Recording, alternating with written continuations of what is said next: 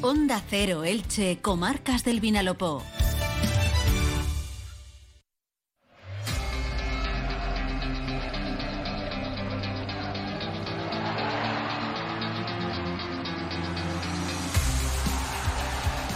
¿Qué tal? ¿Cómo están? Muy buenas noches. 9 menos 10, bienvenidos a la brújula del Radio Estadio Elche con motivo de la nueva programación de esta casa que ha arrancado hoy, jueves 1 de septiembre. Quedan solo tres horas y nueve minutos para que se cierre el mercado de fichajes de verano. Lo acaban de escuchar con Edu Pidal, con los compañeros de los equipos de primera división. Está muy caliente el mercado de fichajes y el Elche no está en una situación distinta. Ya nos tiene acostumbrados el club ilicitano, sobre todo desde la llegada de Cristian Bragarnik, a que las últimas horas de mercados de fichajes son bastante movidas. Y en estos 10 minutos que tenemos vamos a resumir cómo está la situación a poco más de 3 horas para que se baje la persiana a esta ventana de incorporaciones. Lo primero que hacemos es saludar a nuestro compañero Monserrat Hernández.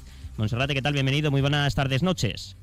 ¿Qué tal, Felipe? Muy buenas noches. Bueno, ¿dónde te encuentras ahora? Ahora exactamente en la terminal de llegadas del aeropuerto Alicante-Elche, a la espera de saber si aparece por aquí, por ese por esa puerta de llegada alguno de los fichajes que se espera del Elche Club de Fútbol para poder reforzar la plantilla. Recordamos que esta tarde el lateral internacional colombiano Johan Mojica ha acudido al estadio Martínez Valero para recoger sus pertenencias personales.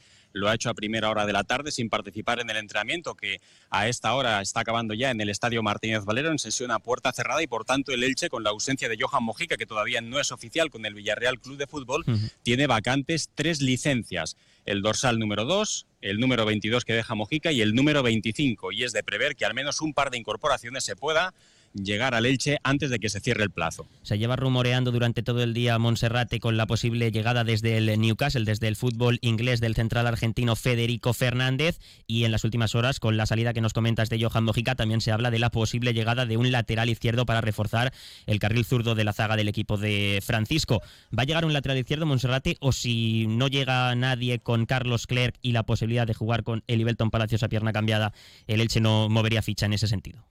Bueno, pues caben diferentes posibilidades. Decir que lo que te comentaba antes, Felipe, estamos aquí en el aeropuerto Alicante-Elche, sobre todo porque a las 8.35 hay previsto el aterrizaje, estaba previsto el aterrizaje de un vuelo regular desde Newcastle y por tanto, bueno, pues no está confirmado, pero podría ser ese el vuelo que trajese a Federico Fernández al Elche, futbolista de 33 años, procedente del Newcastle, que tiene contrato hasta el 30 de junio del año 2023 y es uno de los eh, futbolistas que ha aparecido desde Inglaterra en diferentes medios de comunicación que podría ser elegido para reforzar el eje de la zaga. Con él serían hasta seis futbolistas para esa demarcación en un sistema 4-4-2 o bien de tres centrales. Y en lo que se refiere al lateral izquierdo, me consta que el club preveía la marcha de Johan Mojica desde este pasado fin de semana, incluso a pesar de que el técnico Francisco, en la previa del encuentro frente a la Real Sociedad, garantizase al 100% que él, eh, según las manifestaciones de Francisco, entendía que esta semana, la siguiente, durante toda la temporada, Johan Mojica iba a estar al Elche, iba a estar en el Elche.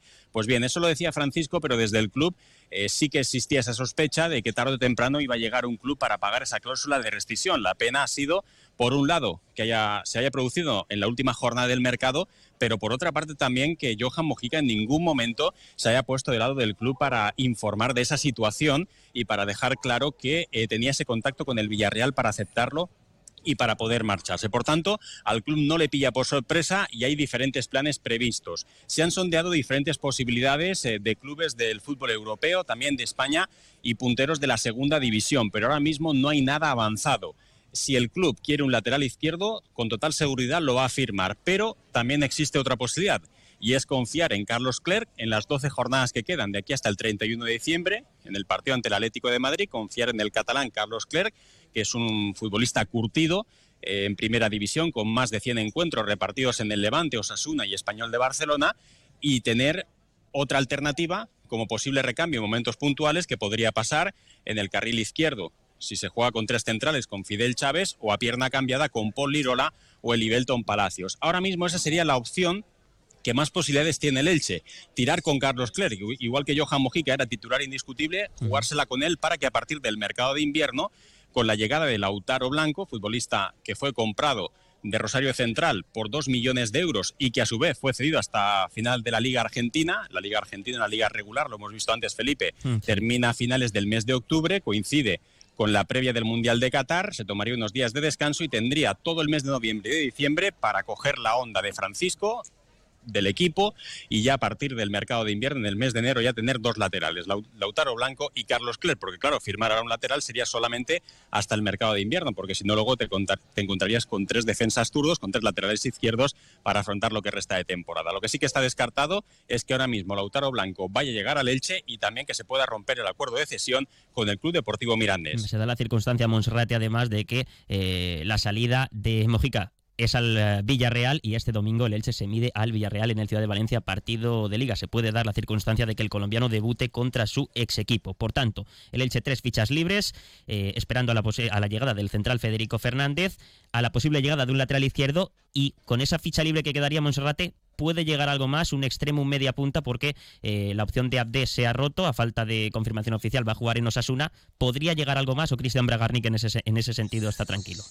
Hombre, pues en principio debería llegar algo más y ya no por eh, completar las 25 fichas, sino porque el Elche esta mañana tenía cerrado y ya con el contrato prácticamente elaborado la cesión hasta final de temporada de Abde el futbolista marroquí, afincado familiarmente en Elche y que a última hora pues, se ha desmarcado con una serie de peticiones, mareando al propietario de la entidad y al propio club, y el Elche al final ha roto con la baraja, lo que ha propiciado que Abdes haya marchado al Club Atlético Osasuna y en principio debería llegar un extremo eh, que pudiese actuar en cualquiera de las dos bandas, simplemente por lógica, si tenías firmado Abde o lo tenías apalabrado y se ha roto esa negociación, debes encontrar otro futbolista porque entendías que esa era una prioridad. Así que de aquí hasta las 12 de la noche, yo creo que uno o dos fichajes van a llegar al Elche. También recordamos que con fichas libres luego se podría apostar por algún futbolista en el paro para poder reforzar la plantilla. Por tanto, si no llegara Federico Fernández, por decir un futbolista, Víctor Laguardia sigue estando sin equipo. Sería un futbolista también del perfil de Fede, eh, de Fede Fernández para reforzar la plantilla. Y yo creo que ahora mismo entiendo que debería llegar mínimo ese defensa central y luego la alternativa de un jugador polivalente que pudiese actuar en la banda izquierda e incluso un jugador pues que a su vez podría ser, eh, caso de Johan Mojica, bien un lateral izquierdo o bien un jugador que en algún partido pudiese actuar también por delante. Lo que no se va a producir es, salvo sorpresa mayúscula, ninguna salida más. Es decir, el aficionado del Elche puede estar tranquilo con el futuro de Lucas Boye.